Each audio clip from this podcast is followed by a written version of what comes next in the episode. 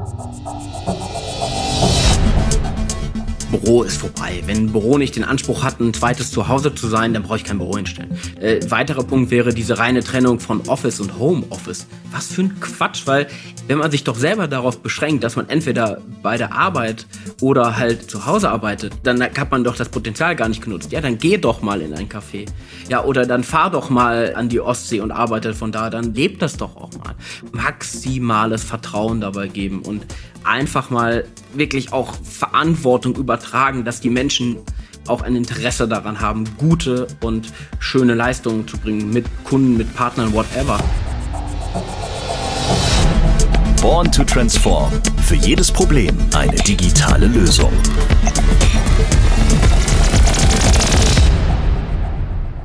Corona. Dieses Wort begleitet uns jetzt schon fast zwei Jahre. Vieles hat sich durch die Pandemie verändert. Auch unsere Arbeitswelt, ganz klar. Denn der Großteil der Unternehmen ist auf Homeoffice umgestiegen. Und eins ist klar, das herkömmliche Arbeiten, wie wir es vielleicht noch kennen, wird es in Zukunft nicht mehr geben. Was steht an? Neue Arbeitsmethoden und Arbeitsweisen, die die Zukunft bestimmen werden. Und wichtiger, ja, wenn nicht sogar wichtigster Faktor bei diesem Prozess, der Mensch. Denn dieses neue Arbeiten, was man aktuell eher vermehrt unter dem Begriff New Work wiederfindet, bringt einige Herausforderungen mit sich. Und die betreffen natürlich vor allen Dingen, ja genau, die Menschen. Und um genau diese Herausforderungen und wie Menschen auf der Arbeit damit umgehen können, geht's in der heutigen Folge.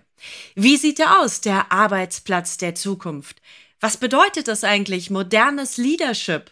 Und welchen Ansatz hat Fujitsu gewählt, um eine einzigartige Customer Experience bereitzustellen? All das und noch vieles mehr, darüber reden wir jetzt in dieser Folge. Ich bin Carmen Henschel und sage herzlich willkommen. Ja, New Work ist das Thema dieser Folge, besser gesagt das Mindset, was es braucht, um New Work erfolgreich umzusetzen. Dafür habe ich mir jetzt zwei besondere Gäste eingeladen mit, ja, sehr inspirierenden Gedanken. Ich freue mich schon total aufs Gespräch und sage Hallo und herzlich willkommen Marcel Schuster. Er ist Head of Customer Experience Workplace bei Fujitsu. Und der zweite ist Janis Johannmeier, CEO von The Trailblazers, einer PR-Agentur aus dem schönen Bielefeld. Ich sage Hallo, ihr beiden. Schön, dass ihr dabei seid. Hallo, Kam. Halli, hallo. Ja, die Corona-Pandemie hat die Arbeitswelt total verändert, schlagartig und sehr eindrucksvoll. Und ihr beiden habt viel mit diesem Thema zu tun und ihr kennt die Hacks, ihr wisst, was funktioniert und ihr habt natürlich viel Erfahrung auch mit Kunden sammeln können. Wohin entwickelt sich Arbeiten in der Zukunft? Ja, tatsächlich haben wir wirklich Erfahrung. Ich für meinen Teil bei Fujitsu in einer Big Corporate World sozusagen bin tatsächlich 2015 schon eigentlich in so ein Homeoffice-Szenario eingestiegen und äh, musste deswegen an Teilen auch äh, tatsächlich immer wieder schmunzeln, wenn Leute von Telcos und äh, Zoom und Teams und weiß ich nicht welchen Tools gesprochen haben, weil das war für mich halt schon ein absolutes Regelwerk, was ich in meinem täglichen Arbeitsleben etabliert hatte. Und ich kann ganz ehrlich sagen, dass ich äh, sehr, sehr glücklich bin, dass wir das auch so weiterleben konnten und quasi ohne großartige Disruption das Arbeitsleben auch zu Corona-Zeiten dann weiterführen können. Gut, ich will ehrlich sein, die Geschäftsreisen und die äh, tatsächlichen Face-to-Face-Meetings, die fehlen mir sicherlich. Alles andere wäre pur gelogen. Aber nichtsdestotrotz, ich äh, bin sehr fest davon überzeugt und das stellen wir natürlich auch in Gesprächen mit äh, vielen unserer Partner und Kunden fest, dass das nicht überall so aussieht. Ja, ich habe mich äh, vor einigen Wochen mit Janis mal zu genau dem Thema unterhalten und wir haben da extrem spannende Themen gehabt. Und gerade so aus so einer Corporate-Welt kommt oder auch im klassischen deutschen Mittelstand guckt man immer so in Richtung der Startups und denkt sich, boah, das ist alles so hip, das ist alles so cool. Die arbeiten irgendwie im Café oder in so einem Coworking Space und dann mal hier im Büro oder da beim Kunden oder beim Partner. Deswegen wäre für mich einfach an dich die Frage, Janis, du kommst ja einfach aus der Welt der Startups. Ist das wirklich so hip und was können Big Corporates davon eigentlich lernen? oh, viele liebe Worte. Äh, ich habe schon so viele Anknüpfungspunkte wieder, wo ich eigentlich schon wieder die ins Wort fallen will. Nein, mache ich aber natürlich nicht. Ich bin ein sehr höflicher Gesprächspartner. Nein, natürlich ist in der Startup-Welt alles genauso hip oder wenig hip, wie man sich das vorstellt. Das Schöne ist, glaube ich, einfach nur bei der Startup-Welt, wäre mal eine Definition, was ist überhaupt Startup? Also neben der sachlichen, digital, disruptiv, innovativ skalierbares Geschäftsmodell. Das wäre für mich ein Startup. Das sind wir nicht. Also hm, haben wir schon mal Glück gehabt oder Pech, je nachdem. ich würde eher sagen Pech. Ne? Wir sind halt nicht skalierbar. Aber ich glaube, worauf du hinaus willst, ist etwas anderes. Und für mich ist ein Startup, eine Unternehmensgründung erstmal ein reines Experiment. Mhm. Ich glaube, wir haben alle in der Schule schon mal Experimente machen müssen. Gut, da kannten wir in der Physik schon die Ergebnisse. Aber grundsätzlich ist in der Theorie ein Experiment dafür da, um Sachen zu überprüfen, ob sie funktionieren, ja oder nein. Dementsprechend kann alles passieren und auch nichts.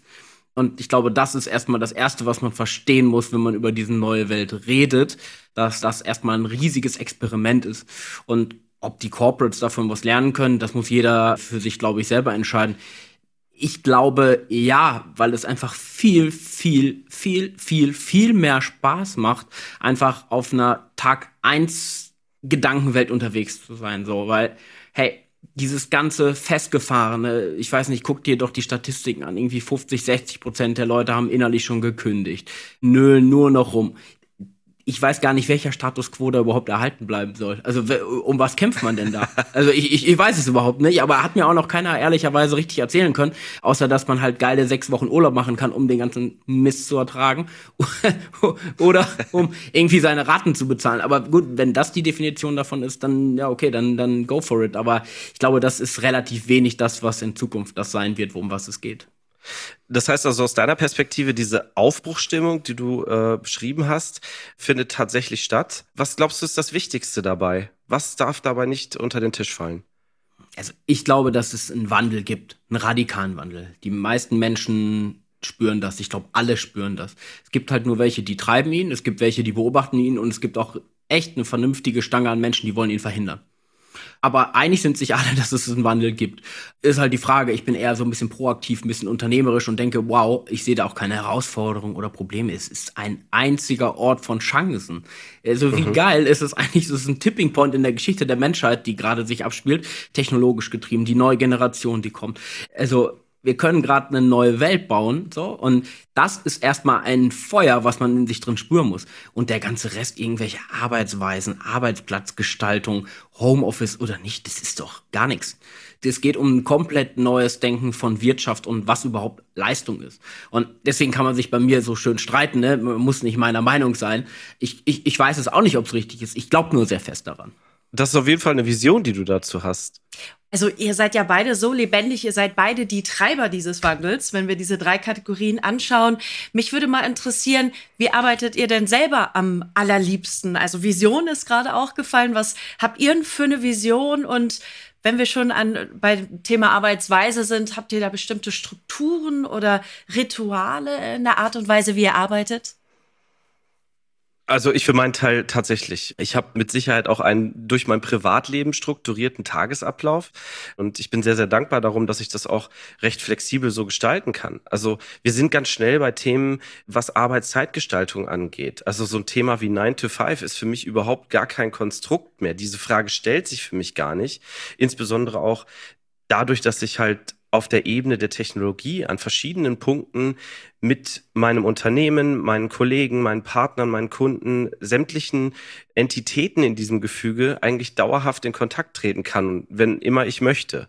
Und das Witzige ist, man spürt durchaus ja auch den Gegendruck. Also einige gestalten das tatsächlich auch in meinem direkten Umfeld so, dass sie nachmittags die Zeit mit ihren Kids, äh, den Hunden, den Katzen, Freunden und Familie verbringen, um dann abends sich halt nochmal zwei Stunden hinzusetzen. Und ich kann für meinen Teil nur sagen, dass ich das ein extrem spannendes Konstrukt finde, was man aber auch lernen muss, damit umzugehen. Das kann natürlich auch schnell umschlagen. Und ich glaube, wir sind einfach an vielen Punkten in der Arbeitswelt heute äh, getrieben durch Regularien. Es gibt nicht umsonst DIN-Normen und das steht für deutsche Industrienormen. Das muss einen Grund haben. Also gerade in unserem hiesigen Kulturkreis ist das sicherlich auch sehr etabliert, dass man gewisse Regeln hat und ich versuche für mich selber auch ein Stück weit im Rahmen der Möglichkeiten, die aber auch die ganze Organisation mir erlaubt, damit ein Stück weit zu brechen. Ich ergänze mal, also für mich ist es so, und das spüre ich wirklich, in der Wissensarbeit, in der wir jetzt unterwegs sind, so irgendwie eine vollumfängliche Kommunikationsbude, so, da sehe ich uns im Bereich der Wissensarbeit. Und wir haben in dieser privilegierten Rolle, deren ich mir durchaus bewusst bin, die Pflicht, Arbeit, Leben und Standard und Maßstäbe komplett neu zu definieren. Wer soll es denn machen? Wenn wir die Leute, die es komplett gestalten können und da pioniermäßig vorangehen können, wer soll es denn machen? So, und ich kann doch nicht einfach mich mit dem Status quo zurückfahren und dann irgendwie damit zufrieden sein, nur weil der vor 50, 60 Jahren mal so beschlossen wurde, der alle Entwicklungen bisher ignoriert, die unsere Welt macht. Also deshalb, es kann aktuell aus meiner Sicht natürlich keine richtige Struktur dafür geben. Ich glaube, wir sind uns auch alle einig darüber, dass Leistung gar nicht mehr in Stunden gemessen werden kann, sondern eigentlich um einen Impact, den man hat, wie auch immer der zu bemessen ist. Und genauso ist für mich, gibt es keine Trennung zwischen Arbeit und Leben. Ich habe doch nur ein Leben. Also, wie, soll ich das trennen? ich, ich, ich kann doch nur ein, einem Leben, also soweit ich das zumindest beurteilen kann, ähm, hat man nur das eine Leben und, und da muss man doch versuchen, was Großartiges zu gestalten und irgendwie, irgendwie einen Mehrwert zu hinterlassen. Und ich habe eine klare Vision und das ist Lebens, Unternehmens, was auch immer für eine Vision, das ist halt unsere und das ist die, wir wollen für alle Menschen eine wünschenswerte Zukunft schaffen. Du hast was Spannendes angesprochen und zwar so das, was in aller Munde und allgemeingültig wahrscheinlich so als Work-Life-Balance immer wieder durch die Gegend wabert. Ich kann für meinen Teil nur sagen, ich finde, das ist völlig überholt. Ich entnehme dem, dass du das als ähnlich überholt empfindest, dass es eigentlich gar keine Balancierung gibt zwischen Arbeiten und Leben, sondern dass eigentlich alles immer gleichzeitig stattfindet. Ja, das hoffe ich zumindest. Das setzt erstmal ein Stigma voraus. Stigma, Arbeit böse, Leben toll.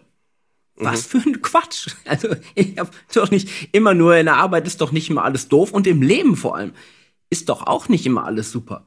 Leben ist nicht immer nur Juhu und Arbeit pfui. Arbeit ist nicht nur das notwendige Übel. Du kannst auch mal Kraft aus deiner Arbeit ziehen oder deiner Tätigkeit. Also, ich kann das gar nicht verstehen. Und dieses Konzept Work-Life-Balance, das Leben ist keine Balance.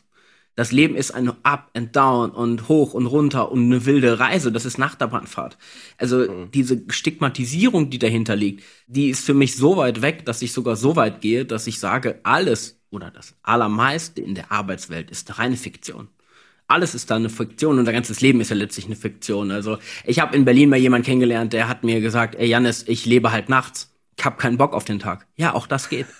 es gibt doch überhaupt gar keine Limitierung. Die Limitierungen, die da sind, sind nur in unseren Köpfen. Und es ist all das möglich, was man sich vorstellen kann. So sehe ich zumindest das. Aber wenn man natürlich gleich in der Skala nur von zwei bis drei nachdenkt und denkt, drei ist top of the mountain, dabei geht die Skala von eins bis zehn. Ja gut, dann werde ich wahrscheinlich auch nie die elf schaffen. Ne? Aber gut, deshalb ja, überholt und dringend renovierfähig und äh, Mindset ist dabei alles, ja. Das heißt also, ich meine, es ist natürlich auch extrem disruptiv, der Gedanke, ja. Gerade für Unternehmen, die natürlich aus ihrem aktuellen Status quo kommen, der wahrscheinlich auch zurückdatiert bis in die 40er, 50er, 60er Jahre irgendwo. Was glaubst du, wo ist der größte Gestaltungsspielraum? Also, ich meine, wir betrachten das natürlich äh, als Fujitsu aus einer bestimmten Perspektive. Wir haben natürlich als Technologieanbieter immer wieder das Thema Technologie auch dabei, aber ich will auch ganz ehrlich sagen, auch an alle Zuhörerinnen und Zuhörer, wir gucken weit über diese Grenzen der reinen Technologie hinaus und sehen eigentlich so drei Facetten unsererseits. Also Technologie sicherlich ist ein Enabler, den brauchen wir. Ohne Technologie Technologie würden wir diesen Podcast weder aufnehmen noch hören können. Gucken wir kein Netflix mehr, haben wir keine Chance, irgendwo ein Parkticket zu buchen und so weiter.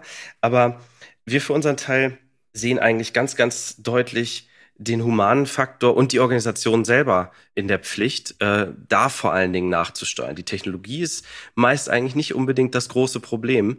Vielleicht können wir da später noch mal ein bisschen drüber sprechen, wo da so die Trends hingehen. Aber das ist eigentlich mehr so das Anhängerli hinten dran sozusagen. Aber wenn du jetzt am Steuer sitzt, Janis, was würdest du sagen, wo müsste man da hin?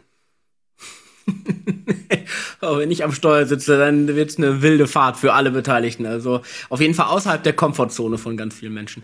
Ja, ich stimme dir zu 179.000 Prozent zu. Technologie, das ist total zweitrangig. Das kann man nutzen, wenn man Bock drauf hat. Aber das Bock drauf haben, die Einstellung, das findet im Kopf statt. Ne? Und, und ich glaube, für die meisten Unternehmen, und das merken wir ja auch irgendwie als Kommunikationsagentur, Kommunikation ist da ein Riesenschlüssel. Also für mich ist Kommunikation da äh, der Anfang und die Basis für alles. So, wenn ich die Leute nicht mitnehmen kann, wenn ich nicht in der Lage bin, Sachen zu erklären, wenn ich die Mehrwerte nicht greifbar irgendwie machen kann, brauche ich überhaupt nichts erzählen mit Technologie.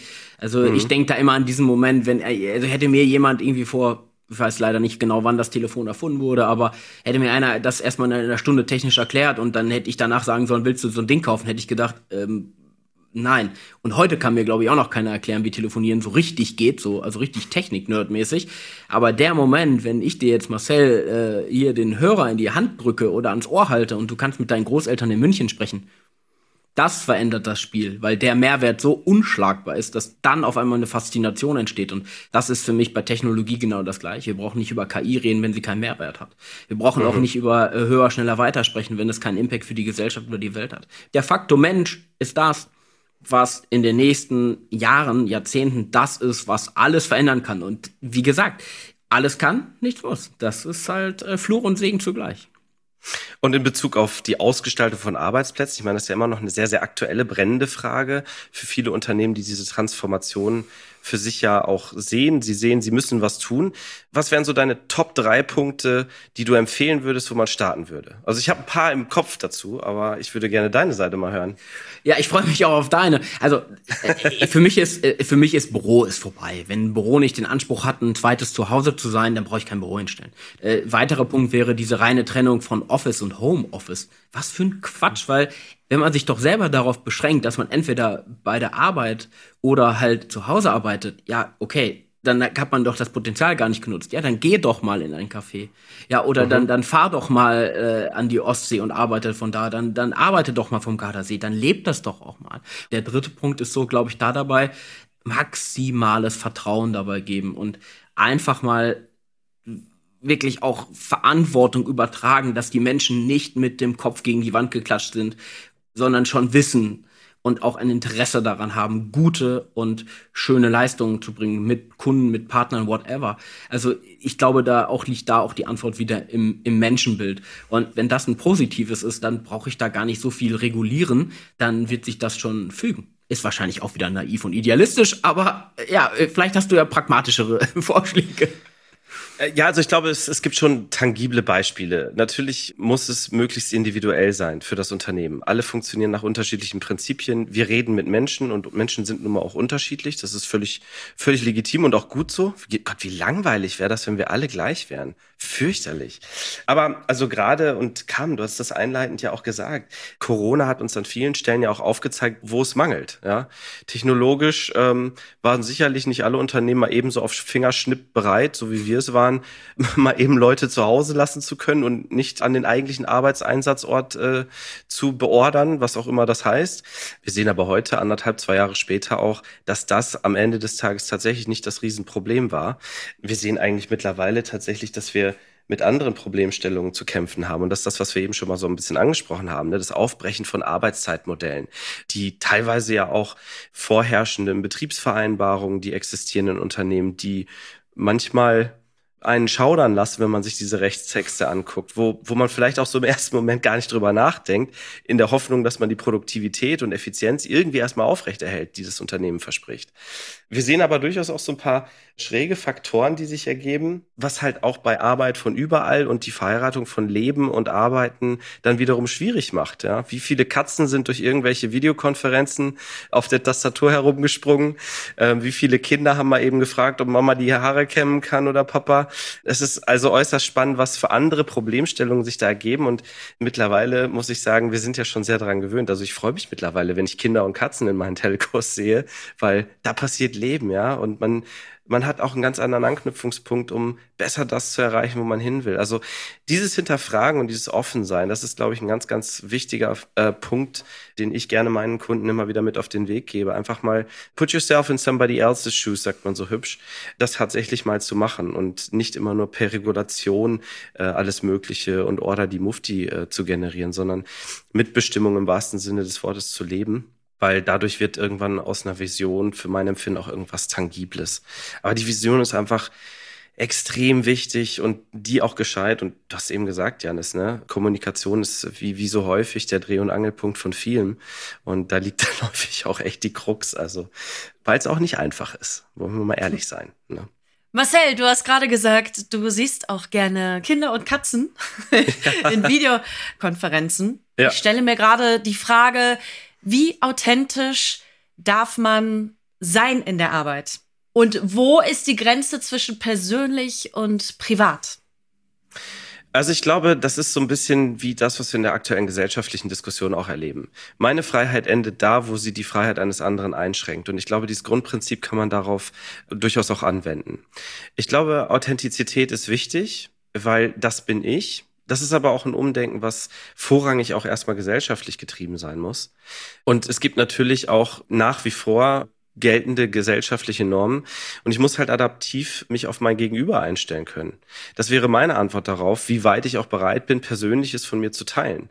Ich habe durchaus Kollegen, Geschäftspartner, wo ich deutlich persönlicher sein kann und werde, als ich das mit einigen anderen dann wiederum bin. Ne? Deswegen ist es, glaube ich, wirklich, dass sich darauf einstellen, welcher Situation ich mich selber gerade stelle und wer mein Gegenüber ist, das, das Allerwichtigste. Also wir sind wieder bei dem Humanfaktor. Ne? Ja, ich kann das natürlich nur bestätigen. Also Authentizität ist das Thema. Ganz, ganz klar. Ja, ich weiß, Buzzword und so, ne? Aber an sich ist es doch eine ganz herrliche Vorstellung, in jeder, jeder Situation seines Lebens, das ist übrigens auch die Arbeit, wäre komisch, wenn das punktuell am Tag mal jemand anders ist, habe ich nie verstanden, muss ich zum Glück auch nicht mehr verstehen, ist doch viel schöner, man immer man selbst sein zu können. Und das ist auch in Ordnung, wenn man dann nicht nur Applaus bekommt gerade in unserer Kommunikationswelt, der große Trend ist äh, ja so Personal Branding und so, ne? So, ey, und sich ein Konzept aufzudoktroyieren, was in der Zielgruppe gut ankommt, damit ich zeigen kann, dass ich der Thought Leader bin. So. Kann man jetzt nicht sehen in so einem Podcast, aber da äh, habe ich ja schon wieder Probleme in meinem, mit meiner Halsschlagader. Eigentlich geht es doch genau darum nicht. Jedes Unternehmen möchte sich eigentlich menschlich und offen und irgendwie mit Haltung und Kante gerade zeigen, so dass jedes Unternehmen probiert, da irgendwie greifbar zu werden. Replik der Menschen, ab ah, perfekt. Das, was die Unternehmen sein wollen, diese, ein einzigartiges Individuum, machen wir anders. Wir sind jetzt eine Brand. ist so, meine Herren, das ist so, oder meine Damen natürlich auch. Also, das ist der größte Quatsch. Und Authentizität ist doch genau das, was die Menschen sehen wollen. Also, muss man sich doch nur angucken. Also, ich meine, ihr wisst ja vielleicht auch, ich bin ja gelernter Bildreporter, ne? die Sach- und Ratio-Geschichten interessieren doch keinen, keinen Menschen. Ob das jetzt intern ist, zwischenmenschlich, es geht um die wahren Geschichten, was Menschen ausmacht. Und je mehr man sich da öffnet, desto mehr wird man belohnt. So kann ich es zumindest nur sagen. Und ich finde es viel schöner, wenn 100 Leute da irgendwie jetzt diesen Podcast hören oder 100.000 oder auch eine Million, dass die Leute sich eine Meinung bilden können und sagen können, ja, finde ich gut oder finde ich schlecht. Der Automatismus der meisten Corporates, auch Startups, und ich meine damit also generell Unternehmen ist ja so, ja, wir wollen ja nicht angreifbar sein. Du willst die graue Maus sein in einer Welt, die Haltung und Kante erfordert. Und wenn ich mir dann noch angucke, was die Gen Z irgendwann mal will, die wollen nämlich von jedem Unternehmen, fast 80 Prozent sind die neuesten Studien aus den USA, Haltung sehen. So, und, und diese Fragen sind die meisten Unternehmen noch gar nicht in der Lage zu stellen, aber vielleicht fragen sie auch ihre Leute einfach gar nicht, was sie denken. Also ich denke, dieses einfache Farbe bekennen, das sortiert die Welt ganz anders und das macht es einem selbst viel leichter. Und irgendwie, glaube ich, ist es viel schöner zu wissen, zehn Leute finden es gut und 90 schlecht, als von 100 Leuten keine Ahnung zu haben, was die eigentlich denken und es denen eigentlich auch total egal ist. Also das ist so ein bisschen da meine Einstellung dazu. Und äh, ist doch auch in Ordnung, mal nicht einer Meinung zu sein und einfach mal zu diskutieren oder zu streiten. So und ja, ist doch in Ordnung. Total. Und das kann ich auch nur bestätigen. Also, wenn viele unserer Partner und Kunden mal nach den üblichen Wegen, Best Practices und habt ihr nicht Referenzen? Äh, ja, natürlich. Die bringen wir auch super gerne bei. Und in vielen dieser Punkte ist auch was drin. Aber es ist immer das, was halt jemand anders gemacht hat. Und die Hinterfragung dessen, glaube ich, ist das absolut Relevanteste dabei. Sowohl in Bezug auf das, was man mit seiner Organisation, seinen Leuten tut, als auch das, was technologisch sich hinten heraus dann abbildet in der Ausgestaltung der Arbeitsplätze. Ich möchte das kurz ergänzen durch ein fantastisches Bitte. Zitat von Leonardo DiCaprio. Ich weiß jetzt nicht so der Tech-Guru, aber er hat gesagt, wenn du zu den Top 1% deiner Branche, deiner Welt gehören willst, ist eine Sache sicher. Du sollst es nicht so machen wie die anderen 99 Ja. ja, das ist true, ne? Oder? Das ist doch ja. Ist auf jeden Fall was Wahres dran. Wir reden jetzt die ganze Zeit immer über Gestalten und irgendwie äh, selber die, die Welt so zu kreieren, wie sie einem gefällt, so ein bisschen Pipi Langstrumpf-Prinzip. Ähm, aber Janis, da, da fällt mir auf, du hast mal was gesagt, das fand ich sehr frappierend. Ich glaube, ein Jahr nach der Gründung hast du es gesagt, du würdest gerne in drei Jahren keine Führungskraft mehr sein und dich ja quasi selber in der Rolle abschaffen. Warum? Ist für mich nur logisch. Ich sehe mich als Initiator der Trailblazers. Kann man jetzt auch drüber diskutieren, aber mittlerweile, auch wenn ich jetzt mit 33 eher so mittel, jung, alt, irgendwas bin, weiß ich ziemlich gut, was ich kann. Und ich bin gut darin, von 0 auf 1 Dinge zu bringen. Ich bin aber nicht besonders gut darin, Sachen von 2 auf 2,5 innerhalb von drei Jahren zu bringen. Habe ich auch ehrlicherweise relativ wenig Spaß dran. Und ich glaube, dass bestimmte Menschen aber großartige Manager und Führungskräfte sein können. Das bin ich ja überhaupt nicht. Das ist mir durchaus bewusst und ich glaube, das gehört genauso zu weit. Ich glaube einfach auch, dass ein Festhalten an Unternehmen, wie es ja auch gerne Unternehmer tun oder auch Familienunternehmen, aber auch teilweise ja Startups-Gründer, man muss abgeben. Lasst die Leute doch, auch die anderen sich entwickeln. Gebt doch den Raum. Und das ist unglaublich wichtig. Und ich glaube gar nicht, dass es meine Situation oder meine Position irgendwie in irgendeiner Form schwächt. Und das hat auch einen Grund mit, ein, ein wichtiger Grund ist für mich, und das ist auch, finde ich, eine Botschaft, die kann man Menschen irgendwie auch mal geben das eigene Unternehmen oder die Trailblazers ist für mich nur ein Vehikel, die Vision wahr werden zu lassen. Und ich glaube, dass ich, wenn ich das ins Rollen gebracht habe, dass das weiterläuft mit Leuten, die das auch super wei gut weiterführen werden. Großartig, viel besser, als ich es könnte. In Goethes Faust gibt es ja diese berühmte Frage nach des Pudels Kern, also das, was die Welt im Innersten zusammenhält. Was meint ihr beiden denn so abschließend? Was ist es denn, was ein Unternehmen im Innersten zusammenhält, ein Team, die Mitarbeiterinnen und Mitarbeiter, Kolleginnen und Kollegen? Ja, es ist das gesamte Gefüge. Ja, also ich meine, kulturell betrachtet das, was das Unternehmen ausmacht. Und zwar nicht das, was in irgendwelchen Visionsslides steht oder in irgendeinem Corporate Report äh, zur Veröffentlichung der Quartalszahlen, sondern die eigentlich nicht sehr tangible DNA. Ja, deswegen, also es gibt total spannende Theorien, die für die Wikipedia-Nutzer unter uns, es gibt ein paar total spannende Theorien, die ich da sehr ans Herz legen würde. Kultureller Wandel in Unternehmen ist nach gewissen Grundlagen der Wissenschaft fast gar nicht möglich. Ja, weil sich damit der Kern verändern würde, weswegen die Leute überhaupt erstmal dahin gegangen sind. Ultra spannend. Das ist mit Sicherheit was für die nächste Podcast-Folge mal. Aber das äh, ist äh, für mich etwas Ungreifbares. Vielen Dank euch beiden schon mal für diese äh, Fülle an Inspiration. Das waren wirklich mal ganz andere Gedanken jetzt. Was ich so rausgehört habe, ist immer das Gleiche. Der Mensch, der Mensch, der Mensch im Mittelpunkt. Und deswegen finde ich es jetzt spannend, Marcel mal darüber zu sprechen, wie ihr das angeht bei Fujitsu. Denn ihr habt ja diesen Ansatz der Customer Experience und habt da eine ganz bestimmte Herangehensweise auch. Da möchte ich gleich mit dir drüber sprechen. Sehr gerne. Marcel, Customer Experience ist jetzt erstmal so ein Wort. Wie füllt ihr dieses Wort mit Leben? Wie geht ihr das Thema an? Nun, zunächst mal füllen wir das Wort nicht mit Leben im eigentlichen figurativen Sinne, sondern wir füllen es vor allem mit einer ganzen Kohorde an Menschen. Ja, das ist das Allerwichtigste.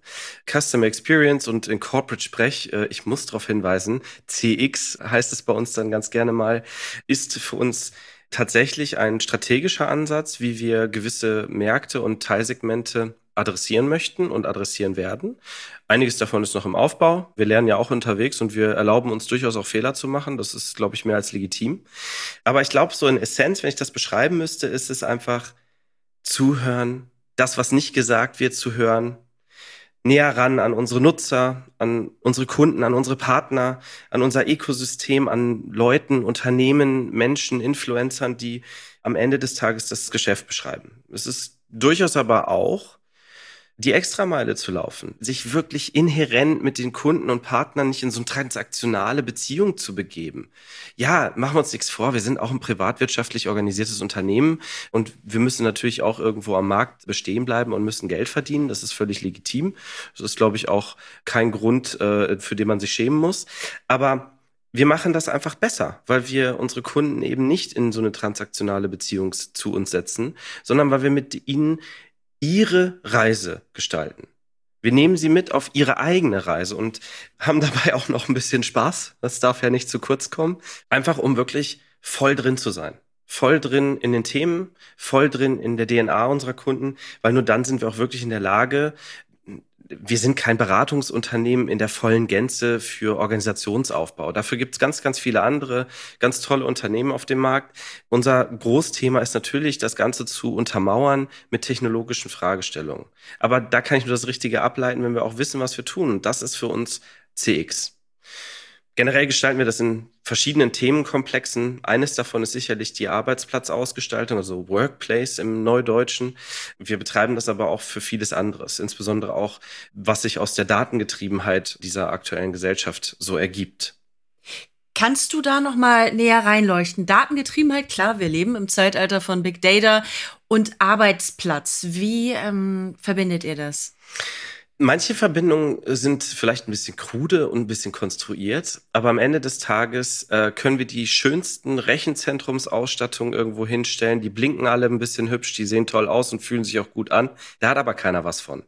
Und selbst wenn in der Einsen- und Nullenwelt darauf ganz vieles Tolles gerechnet wird, ich komme immer irgendwann an den Punkt, wo ich eine Übergabe habe zwischen dem, was in dieser digitalen Welt passiert und dem, was wir Menschen daraus uns erhoffen. Sei es, dass es Analyseergebnisse sind aufgrund von einer KI, sei es, dass es Vorschläge sind, dass wir bessere Diagnosen im Krankenhaus machen können. Ich habe irgendwann aber immer den Eintrittspunkt, das Tor in diese Welt äh, zu generieren.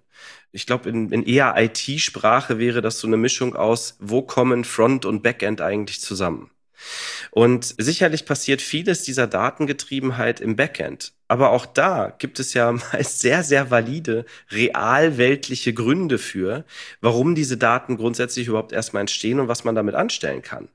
Klingt in erster Linie sehr trivial, ist aber tatsächlich die Essenz des Ganzen. Also Janis hat im Verlauf des äh, Podcasts mal über die Währung unseres Impact gesprochen, den wir machen, ja, der nicht unbedingt sich geldlich ausdrücken muss.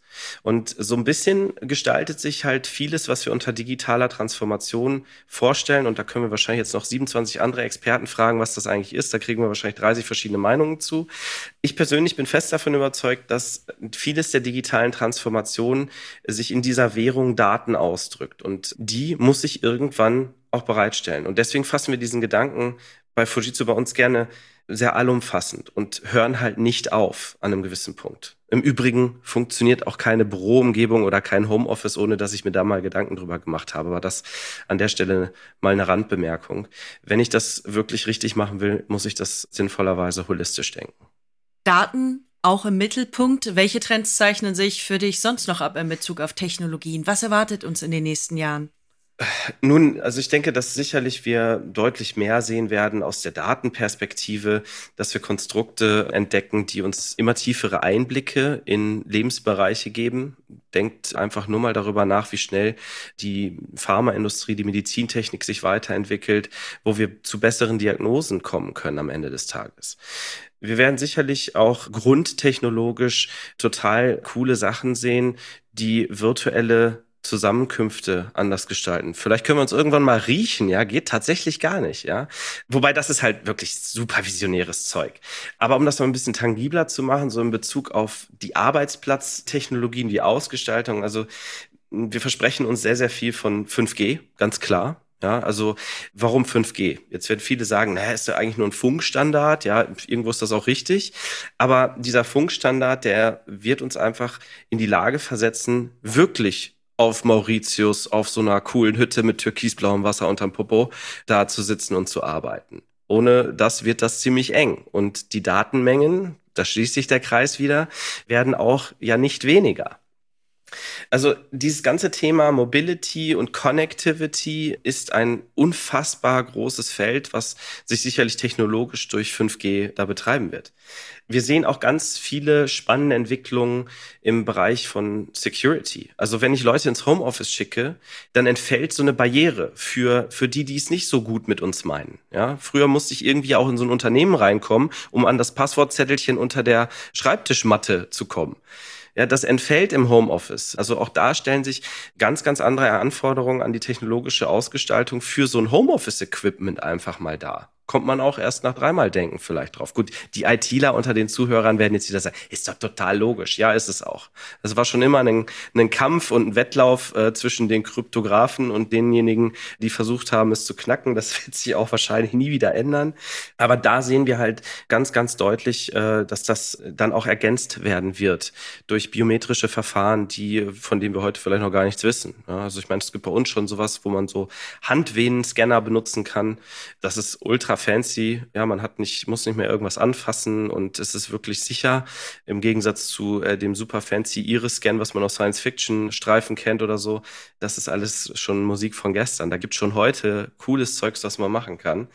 Auch so in, in Bezug auf Arbeitsplatzausgestaltung selber. Wir werden sehr, sehr viel Sensorik sehen, dass mein Handy erkennt, wenn ich auf dem Weg zu meiner Arbeitsstätte bin und direkt einen Arbeitsplatz in so einem Shared Office oder in einem Café zugewiesen bekomme. Ja, auch da werden sich sicherlich Wege und Mittel ergeben, dass sich viele da auch neu erfinden. Ja, denkt an so Coworking Spaces. Heute sind das, ich sag mal, ein paar hübsche, fancy Büros, die relativ nackig sind Wer sagt denn, dass nicht das äh, coole Café mit ganz vielen Second-Hand-Möbeln eigentlich der bessere Coworking Space ist? Ja, also auch da wird durch Technologie, durch Internet of Things vieles möglich, was uns das Leben am Ende des Tages erleichtert. Das wird sich sicherlich da auch in relativer zeitlicher Nähe ergeben, dass da Neuigkeiten kommen.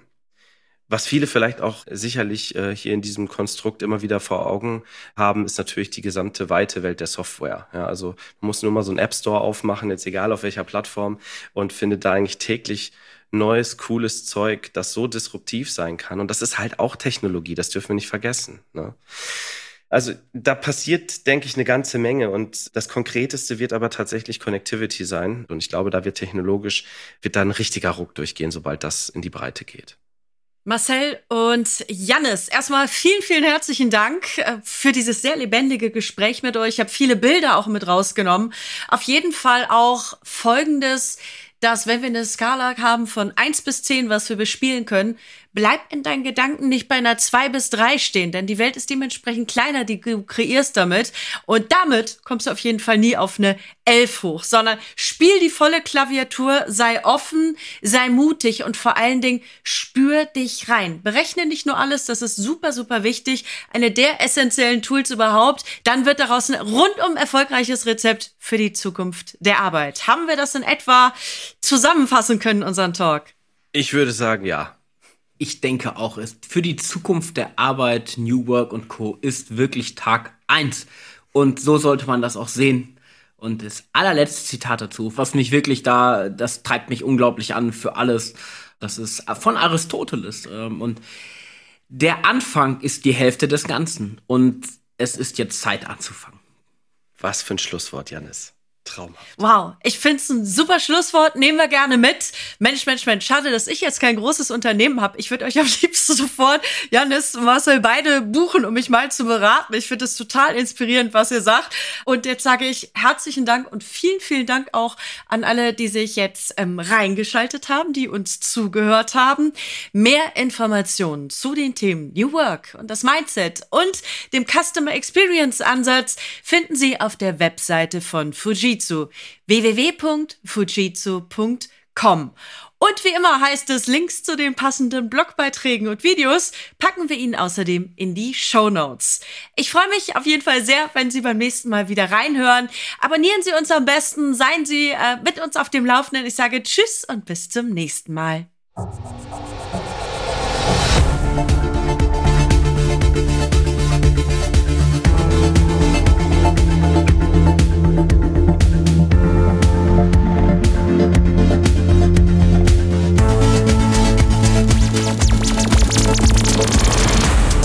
To transform.